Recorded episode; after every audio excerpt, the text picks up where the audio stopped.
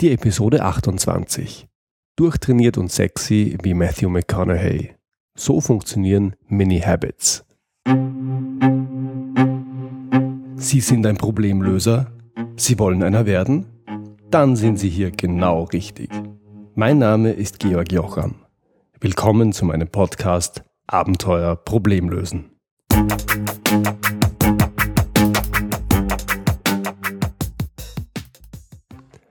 Heute möchte ich damit beginnen, ein klein wenig auszuholen. Was braucht es nochmal, um gut Probleme lösen zu können? Aus meiner Sicht braucht es mehrerlei.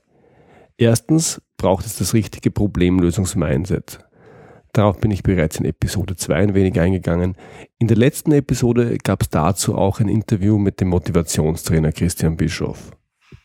Zweitens das richtige Denken schnelles Denken oder langsames Denken, wenn man an den Bestseller von Daniel Kahnemann denkt. Es gibt auch die Begriffe automatisches und manuelles Denken und noch ein paar andere, die meinen im Wesentlichen was ähnliches. Für das Lösen von Problemen ist die Art des Denkens sehr wichtig. Dazu wird es noch die eine oder andere Podcast-Episode in Zukunft geben. Drittens braucht es ein grundsätzliches Verständnis des Problems. Was ist das Ziel? Gibt es überhaupt ein Problem? Wenn ja, wo liegt das Problem? Ist die Fragestellung eher kompliziert oder eher komplex? Und natürlich handelt es sich tendenziell um ein Effizienz- oder ein Effektivitätsproblem. Auch dazu wird es noch die eine oder andere Folge geben. Viertens die geeignete Problemlösungssystematik, also welche Schritte im Zuge der Problemlösung durchschritten werden sollten. Die passende Problemlösungssystematik ergibt sich auch in Abhängigkeit davon, ob es sich um ein kompliziertes oder ein komplexes Problem handelt. Und schließlich fünftens braucht es Werkzeuge und Tools entlang des Problemlösungsprozesses. Auch hier dürfen Sie sich noch auf einige Episoden freuen. Jeder dieser Punkte ist wichtig. Besonders wichtig ist meiner Erfahrung nach das richtige Mindset, die richtige Einstellung. Heute möchte ich darauf eingehen, wie man zu einem guten, geeigneten und erfolgsversprechenden Problemlösungs-Mindset kommt. Also nicht nur, wie es aussieht, das hatten wir schon in Episode 2, sondern wie man selber ein solches Mindset erreichen kann.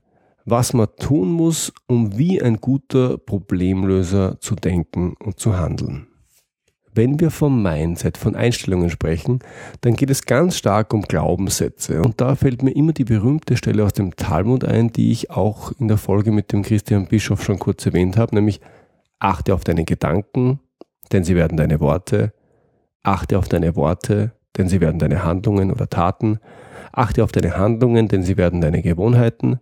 Achte auf deine Gewohnheiten, denn sie werden dein Charakter. Und achte auf deinen Charakter, denn er wird dein Schicksal. Verkürzt und vereinfacht könnte man daraus schließen, fein, ich achte ab jetzt also auf meine Gedanken und meine Worte, meine Taten, meine Gewohnheiten, mein Charakter und mein Schicksal ergeben sich daraus wie von selbst. Und vielleicht funktioniert das bei manchen ja auch wirklich. Leider aber, und das wissen die meisten von uns aus schmerzlicher Erfahrung, lassen sich Gedanken gar nicht so leicht steuern. Ich meine, Sie kennen das, oder? Ich bin müde, mir geht's nicht so gut. Und auf einmal kommen die ungebetenen Gedanken von allen Seiten. Das geht doch nicht. Das kannst du nicht. Die mögen dich nicht. Du hast keine Chance. Und Sie können das gern nach Bedarf ergänzen. Ich glaube, diese Botschaften sind individuell sehr unterschiedlich. Und wenn die ungebetenen Gedanken kommen, dann ist achte auf deine Gedanken erheblich leichter gesagt als getan. Das auf die Gedanken achten ist ein guter Beginn, aber auch nicht mehr. Meine Erfahrung ist, dass man bei der Kette aus Gedanken, Worten, Handlungen, Gewohnheiten, Charakter und Schicksal auch an anderer Stelle beginnen kann als bei den Gedanken. Und genau hier kommt Matthew McConaughey ins Spiel. Kennen Sie Matthew McConaughey? Er ist ein Hollywood-Schauspieler, in der Vergangenheit bekannt für romantische Komödien, in letzter Zeit eher im seriösen Fach zu Hause. Matthew McConaughey wird regelmäßig zu einem der attraktivsten Männer auf diesem Planeten gewählt. Und er wurde vor ein paar Jahren vom People Magazine sogar zum Sexiest Man Alive gekürt.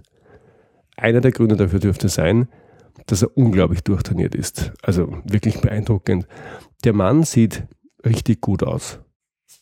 Es gibt ein langes Interview von ihm, in dem er ausführlich über sich und sein Leben erzählt. Und irgendwann fragte der Moderator, Matthew, wie trainierst du eigentlich? Wie kommst du zu diesem unglaublich durchtrainierten Körper? Und man hört förmlich die Notizblöcke rascheln, weil das will jetzt natürlich jeder gern wissen. Wie kommt man zu einem solchen Körper?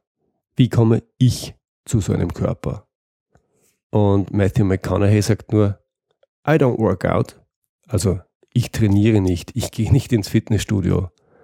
Und der Moderator drauf, dem es sichtlich schwerfällt, es zu glauben, wie was, du trainierst nicht. Und Matthew McConaughey wiederum sagt drauf, No, I just get a habit. Ich habe da so eine Angewohnheit. I break sweat every day. Ich mache jeden Tag etwas, bei dem ich ins Schwitzen komme. Und das ist wirklich genial. Matthew McConaughey bringt ein Prinzip, das manchmal als Mini-Habits, also Mini-Gewohnheiten, manchmal als Micro-Habits und das ich auch schon unter dem Begriff Minimalkonstanz gesehen habe, genau auf den Punkt. Und dieses Prinzip lautet, was du jeden Tag machst, und sei es noch so klein, das formt dich. Was du jeden Tag machst, das formt dein Leben. Jetzt äh, kann man natürlich sagen, gut, der Matthew McConaughey hat ideale genetische Voraussetzungen, denn sein Vater war Footballspieler, breite Schultern und muskulös und alles. Der Apfel fällt nicht weit vom Stamm. Das mag so sein. Das Entscheidende aber ist, was man jeden Tag tut, das hat mit der Zeit eine massive Auswirkung auf unser Leben. Und in diesem Sinne empfehle ich jedem, wirklich jedem, der an seinem Mindset, an seiner Einstellung und an seinen Glaubenssätzen arbeiten möchte, sich dieses Prinzip zunutze zu machen. Und das heißt, keine Neujahrsvorsätze und keine großen Sachen, die Motivation und Überwindung brauchen und an denen die meisten immer wieder scheitern, sobald sie diese Motivation und Überwindung irgendwann nicht mehr aufbringen, sondern kleine, ganz kleine Ziele, um daraus Mini-Habits, also Mini-Gewohnheiten werden zu lassen. Was heißt das ganz konkret? Konkret heißt es, ich nehme mir etwas vor, das mich in eine gewünschte Richtung besser macht. Dann wähle ich eine Dosis, die ich jeden Tag leicht unterbringen kann, für die ich die Zeit und die Willenskraft auf jeden Fall leicht aufbringe. Die Betonung liegt hier auf leicht. Also nicht, wenn ich ausgeruht und hochmotiviert bin, sondern immer. In ausgeruhtem und motiviertem Zustand fühlt sich diese Dosis wahrscheinlich nicht leicht, sondern lächerlich leicht an. Und dann mache ich das jeden Tag, ohne Ausnahme, wirklich ohne Ausnahme, jeden Tag. Hier einige Beispiele von Dingen, die wirklich sehr wenig Zeit brauchen und die ich persönlich jeden Tag mache. Manche seit Monaten, andere seit Jahren einbeinig Zähne putzen. Den Tipp habe ich von Felix Gottwald, das ist der ehemalige nordische Kombinierer. Einbeinig Zähne putzen verbessert das Gleichgewichtsgefühl, die Koordination unglaublich. Jedes Bein eine Minute. Ich mache das morgens und abends beim Zähneputzen fertig. Für mich ist das der Prototyp einer Mini-Gewohnheit, weil es gar keine Zeit kostet und so gut wie keine Überwindung. Dann ich mache jeden Tag irgendetwas anders, als ich es gewöhnlich mache. Da geht es mir um Dinge, die vollautomatisch ablaufen und ich mache jeden Tag eins davon bewusst anders. Zum Beispiel fahre ich einen anderen Weg ins Büro oder ich gehe im Bürogebäude einen anderen Weg zu meinem Arbeitsplatz oder ich putze mir nicht lachen die Zähne nicht im Uhrzeigersinn wie sonst immer, sondern im Gegenuhrzeigersinn oder aber ich ziehe mich morgens in einer anderen Reihenfolge an als gewöhnlich oder oder oder. Das hört sich jetzt vielleicht eigenartig an, aber dieses Dinge anders machen erhöht die Offenheit und die Bereitschaft für Veränderungen enorm. Den Tipp habe ich übrigens von Jens Korsen, einem Coach, den ich sehr schätze. Und daneben habe ich noch viele, viele weitere Mini-Habits, die ganz, ganz wenig Zeit brauchen und für mich persönlich Sinn ergeben. Ich habe jetzt nur mal die erwähnt, die ja vielleicht bei vielen ins Bild passen könnten. All diese kleinen Gewohnheiten haben mehrere Auswirkungen, die sich nach und nach einstellen. Und zwar erstens, sie formen. Sie formen den Körper, sie formen den Geist, sie formen das Denken, je nachdem, was man gerade macht. Zweitens, und das ist bemerkenswert, sie steigern das Selbstvertrauen. Warum? Weil ich mir etwas vorgenommen habe, man könnte auch sagen, weil ich mit mir etwas vereinbart habe und dann mache ich's. Also halte ich meine Vereinbarungen mit mir selber ein. Und wenn ich das mache, dann kann ich mich auf mich verlassen. Ich kann mir selber vertrauen. Das hört sich beim ersten Mal vielleicht ein bisschen komisch an, es funktioniert aber wirklich. Probieren Sie es ruhig aus. Und schließlich bedeuten diese Dinge, die ich täglich mache, einen kleinen täglichen Erfolg. Und das fühlt sich gut an und wird jeden Tag mehr und besser. Natürlich gibt es dem gegenüber auch negative Beispiele für Dinge, die man jeden Tag macht und die keine so positiven Auswirkungen haben. Und ich nehme jetzt zwei Beispiele, die vielleicht nicht so offensichtlich sind. Erstes Beispiel. Ich kenne einen Radiosender, der jeden Montagmorgen die Staatstrauer ausruft, weil, oh Gott, die Arbeitswoche ruft. Wir müssen jetzt alle wieder zur Arbeit gehen. Wie schrecklich. Ab Mittwoch hält sich dann langsam die Stimmung auf und am Freitag heißt es dann Wochenende, juhu, weil die ach so schreckliche Arbeitswoche vorbei ist. Und was glauben Sie passiert, wenn Sie jeden Tag der Woche am Morgen hören, dass Ihr Leben beschwerlich ist, weil Ihre Arbeit schrecklich ist und Sie dahin müssen? Es wird ziemlich sicher an fünf Tagen pro Woche ein beschwerliches Leben. Willkommen in der Opferrolle. Willkommen in der Zwei-Siebtel-Woche. Denn die restlichen fünf Siebtel sind ja die reine Katastrophe. Oder nehmen Sie Gratiszeitungen, die Sie zum Beispiel in der U-Bahn finden. Bis auf ein paar Katzenfotos steht da kaum etwas Nettes oder Positives drin. Und das lesen viele Menschen jeden Morgen auf dem Weg zur Arbeit. Erst der Radiosender, dann die Gratiszeitung. Erst das schreckliche eigene Leben, dann das schreckliche Leben der anderen. Und permanent Sorgen und Ängste. Das wirkt, aber nicht im positiven Sinn.